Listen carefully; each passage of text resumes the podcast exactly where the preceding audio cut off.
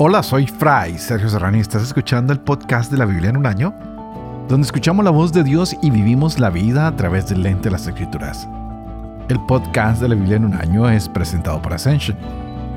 Usando la cronología de la Biblia de Great Adventure, leeremos desde el Génesis hasta el Apocalipsis, descubriendo cómo se desarrolla la historia de la salvación y cómo encajamos en esa historia hoy. Seguimos con nuestro recorrido con el Éxodo estamos caminando con el pueblo. Y vamos a ver cómo Moisés entrega el mensaje de Dios al pueblo y cómo el pueblo responde. Y para ver mejor esta situación tenemos que estar conscientes de que el pueblo está en una marcha por el desierto. Ah, van camino al monte Sinaí, llegan al Sinaí y allí permanecen durante todo el tiempo que duran todos los acontecimientos relatados desde este capítulo 19 del libro hasta cuando lleguemos a números 10 días.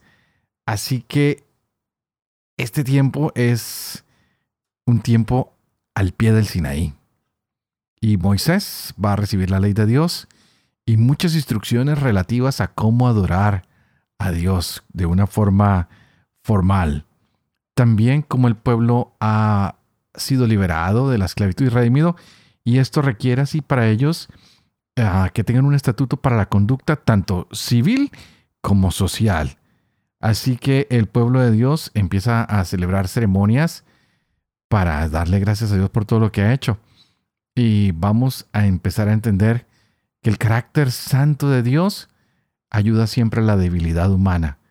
Por eso es importante que reconozcamos que estos mandatos que se le entregan a Moisés constituyen la base de los principios morales que se encuentran en todo nuestro mundo occidental.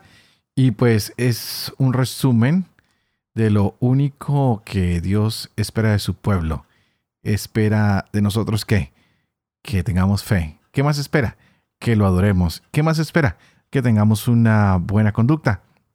Así que el rol de todos estos mandamientos y de normas para los israelitas como para nosotros los cristianos a veces es de controversia, pero por esta razón debemos estar atentos a saber qué debemos hacer cómo debemos ser conscientes y respetuosos de las diferentes maneras de interpretar esta ley y de llevarla a cabo. Por eso hoy vamos a reconocer que el éxodo sigue siendo importantísimo para nosotros, pues es un código moral y no solo es eso, sino es la manera como nos vamos a relacionar con ese Dios que se ha querido quedar en medio de su pueblo.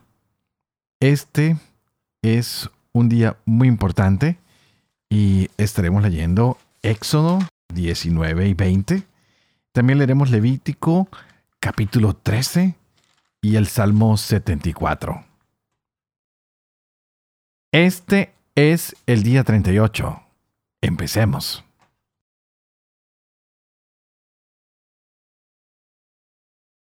Éxodo capítulo 19.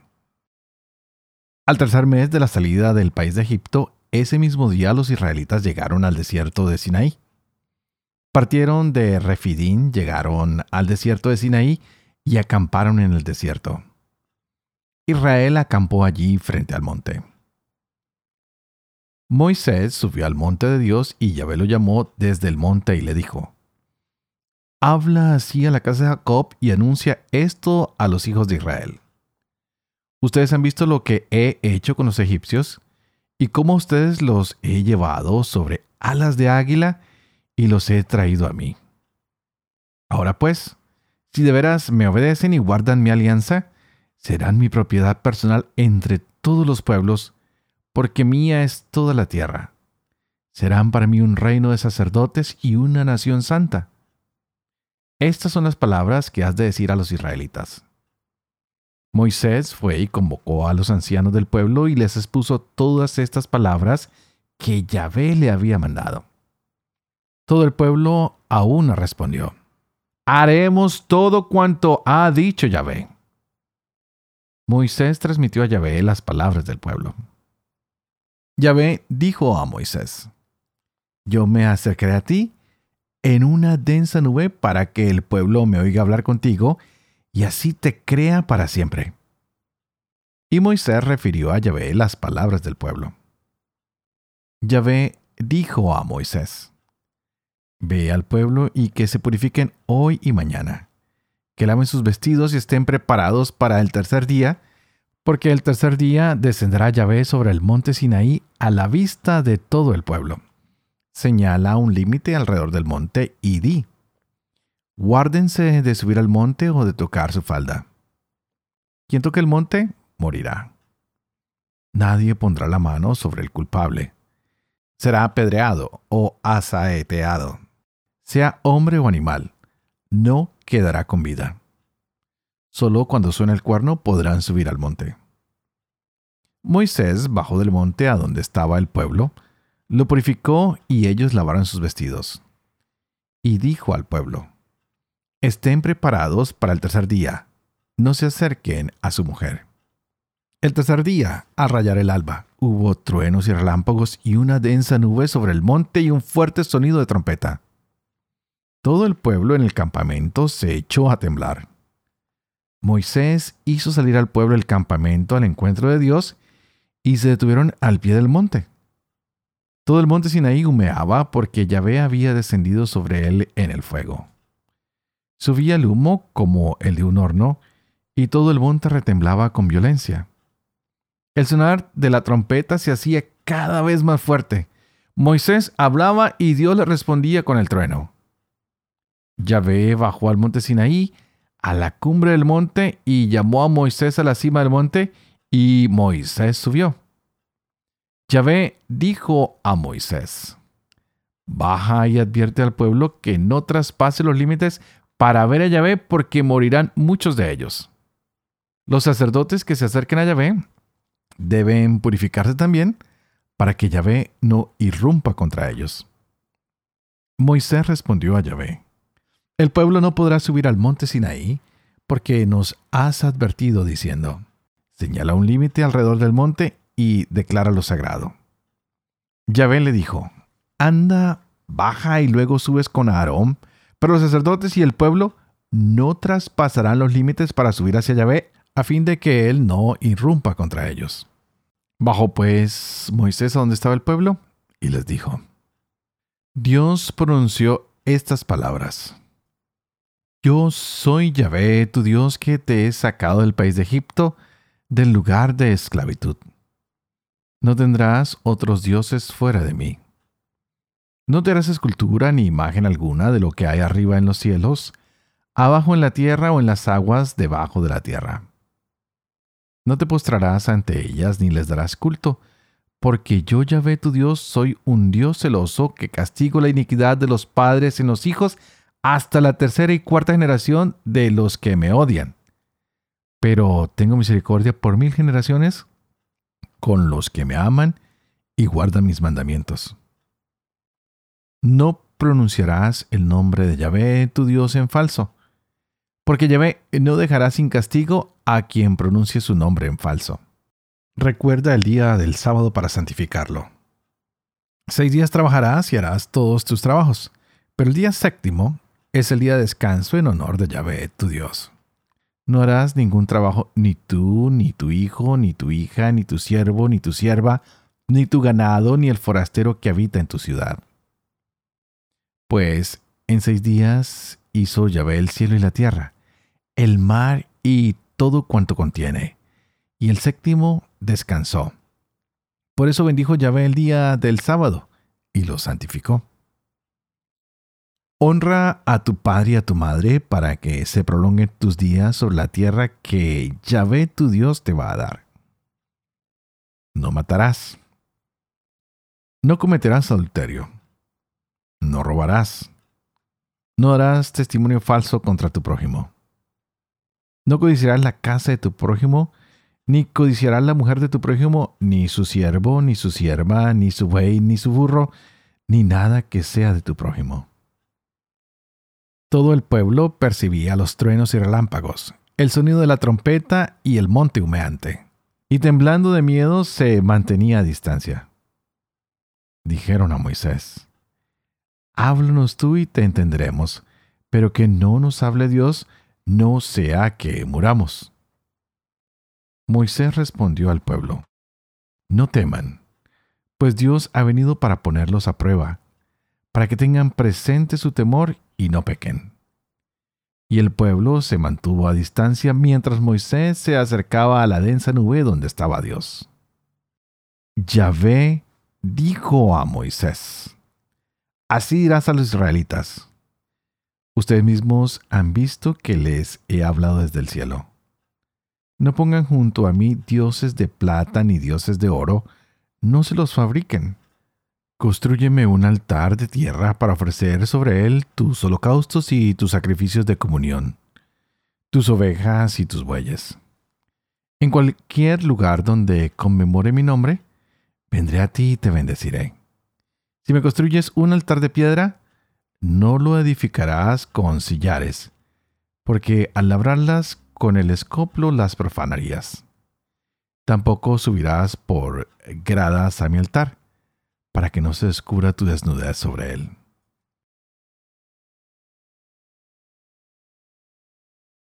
Levítico capítulo 13 Yahvé habló a Moisés y Aarón en estos términos. Cuando uno tenga en la piel tumor, úlcera o mancha blancuzca reluciente, si se forma en su piel una llaga como de lepra, será llevado al sacerdote Aarón o a uno de sus hijos sacerdotes. El sacerdote examinará la llaga de la piel. Si el pelo de la llaga se ha vuelto blanco y la llaga parece más hundida que la piel, es llaga de lepra. Cuando el sacerdote lo haya comprobado, lo declarará impuro. Si hay en la piel una mancha blancuzca reluciente pero no parece más hundida que la piel y el pelo no se ha vuelto blanco, el sacerdote aislará al afectado durante siete días. El séptimo día el sacerdote lo examinará y si comprueba que la llaga se ha estabilizado, no se ha extendido por la piel, el sacerdote lo mantendrá aislado otros siete días. Pasados estos siete días, el sacerdote lo examinará nuevamente. Si ve que la llaga ha perdido su color y no se ha extendido por la piel, el sacerdote lo declarará puro. No se trata más que de una erupción. Lavará sus vestidos y quedará puro. Pero si después que el sacerdote lo ha examinado y declarado puro, sigue la erupción extendiéndose por la piel, se presentará de nuevo al sacerdote. El sacerdote lo examinará y si la erupción se ha extendido por la piel, lo declarará impuro. Es un caso de lepra. Cuando en un hombre se manifieste una llaga como de lepra, será llevado al sacerdote. El sacerdote lo examinará y si observa un tumor blancuzco en la piel y el color del pelo se ha vuelto blanco y se ha producido una úlcera, se trata de lepra crónica en su piel. El sacerdote lo declarará impuro sin necesidad de aislarlo porque es impuro. Pero si la lepra se ha extendido por la piel hasta cubrir toda la piel del enfermo, de la cabeza a los pies. En cuanto puede ver el sacerdote, éste lo examinará. Y si la lepra ha cubierto todo su cuerpo, declarará puro al afectado por la llaga. Como se ha vuelto todo blanco, es puro. Pero si se ve en él una úlcera, será impuro. En cuanto el sacerdote vea la úlcera, lo declarará impuro. La úlcera es impura es un caso de lepra. Pero si la úlcera cambia otra vez y se vuelve blanca, el afectado ha de presentarse al sacerdote. El sacerdote lo examinará y si ve que la llaga se ha vuelto blanca, declarará puro al afectado por la enfermedad. Es puro. Si uno ha tenido en la piel un divieso y se le ha curado, pero en el lugar del divieso aparece un tumor blanco o una mancha de color blanco rojizo, habrá de presentarse al sacerdote. El sacerdote lo examinará y si la mancha aparece más hundida que la piel y su pelo se ha vuelto blanco, el sacerdote lo declarará impuro. Es lepra que ha brotado en el divieso. Pero si el sacerdote ve que no hay en ella pelo blanco ni está más hundida que la piel, y que ha perdido color lo aislará durante siete días. Si se ha extendido por la piel, el sacerdote lo declarará impuro. Es un caso de lepra. Pero si la mancha sigue estacionaria sin extenderse, es la cicatriz del divieso. el sacerdote lo declarará puro. Cuando uno tiene una quemadura en la piel y sobre la quemadura se forma una mancha de color blanco rojizo o solo blanco, el sacerdote la examinará. Y si el pelo se ha vuelto blanco en la mancha blanca y ésta parece más hundida que la piel, es que ha brotado lepra en la quemadura. El sacerdote lo declarará impuro. Es un caso de lepra. Si en cambio el sacerdote observa que en la mancha no aparece pelo blanco, que no está más hundida que la piel y que ha perdido color, lo aislará durante siete días. El séptimo día lo examinará. Y si la mancha se ha extendido por la piel, el sacerdote lo declarará impuro. Es un caso de lepra. Pero si la mancha sigue estacionaria sin extenderse por la piel y ha perdido color, se trata de la hinchazón de la quemadura. El sacerdote lo declarará puro, pues es la cicatriz de la quemadura. Cuando un hombre o una mujer tenga una llaga en la cabeza o en la barbilla, el sacerdote examinará la llaga. Y si ésta aparece más hundida que la piel, y hay en ella pelo amarillento y más escaso, el sacerdote lo declarará impuro. Es tiña, o sea, lepra de la cabeza o de la barbilla. Mas si el sacerdote observa que la llaga de tiña no aparece más hundida que la piel, y que no hay en ella pelo amarillento. Aislará al afectado por la tiña durante siete días. El séptimo, el sacerdote examinará el mal. Si no se ha extendido la tiña, ni hay en ella pelo amarillento, ni la llaga aparece más hundida que la piel, aquella persona se afeitará excepto en el lugar de la tiña, y el sacerdote aislará al afectado durante otros siete días. El séptimo día el sacerdote lo examinará. Y si no se ha extendido la llaga por la piel, ni aparece más hundida que la piel, lo declarará puro. Lavará sus vestidos y quedará puro. Pero si la tiña después de la purificación se extiende mucho por la piel, el sacerdote lo examinará. Si comprueba que la tiña se ha extendido por la piel, el sacerdote ya no tendrá que mirar si hay pelo amarillento aquella persona es impura. Mas si, según su apreciación, la tiña no se ha extendido y ha brotado en ella pelo negro, se ha curado de la tiña. Esa persona es pura y el sacerdote la declarará pura. Cuando un hombre o una mujer tengan en su piel manchas brillantes, manchas blancas, el sacerdote las examinará. Si comprueba que las manchas de la piel son de color blanco, se trata de un eczema que ha brotado en la piel. Esa persona es pura. Si a uno se le cae el pelo de la cabeza y queda calvo por detrás, es puro. Si se le cae el pelo de la parte delantera de la cabeza, es calvo por delante y es puro. Pero si en la calva por detrás o por delante aparece una llaga de color rojizo, es lepra que ha brotado en la calva por detrás o por delante. El sacerdote la examinará y si la hinchazón de la llaga en la parte calva es de color blanco rojizo, con aspecto de lepra en la piel, se trata de un leproso. Es impuro. El sacerdote lo declarará impuro. Tiene lepra en la cabeza. El afectado por la lepra llevará la ropa rasgada y desgreñada la cabeza, se tapará hasta el bigote e irá gritando, impuro, impuro. Todo el tiempo que le dure la llaga quedará impuro. Es impuro y vivirá aislado. Fuera del campamento tendrá su morada. Cuando aparezca una mancha, como de lepra en un vestido de lana o de lino, en el hilo o en la trama o en una piel o en cualquier objeto de cuero, si la mancha en el vestido o en la piel, en el hilo o en la trama o en cualquier objeto hecho de cuero tiene color verdoso o rojizo, es un caso de lepra y debe ser mostrado al sacerdote. El sacerdote examinará la mancha y aislará el objeto manchado durante siete días. El séptimo día el sacerdote examinará la mancha y si se ha extendido por el vestido, hilo o trama, piel u objeto de cuero, es un caso de lepra maligna y el objeto es impuro. Se quemará el vestido, hilo o trama de lana o de hilo, o el objeto de cuero en que se encuentra la mancha, pues es lepra maligna, será quemado.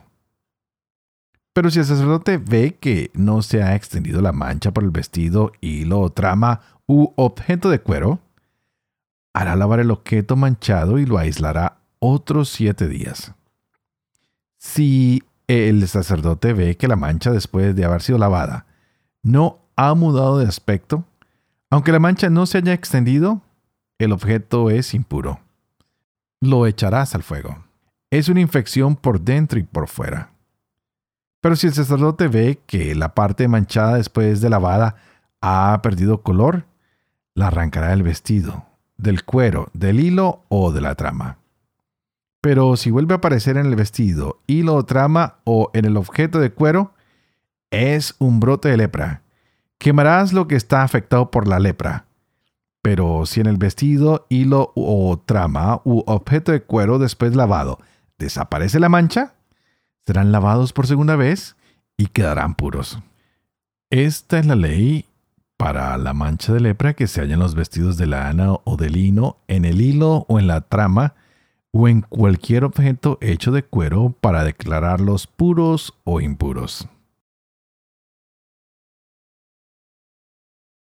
Salmo 74 Poema de Asaf ¿Por qué nos rechazas, oh Dios, para siempre y humea tu cólera contra el rebaño que apacientas?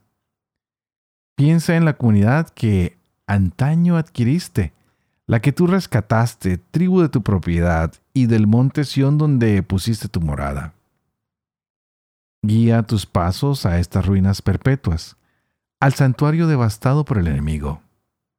Rugían tus adversarios en tu asamblea, colocaban como señal sus enseñas, destrozaban como quien va penetrando con hachas en la espesura del bosque.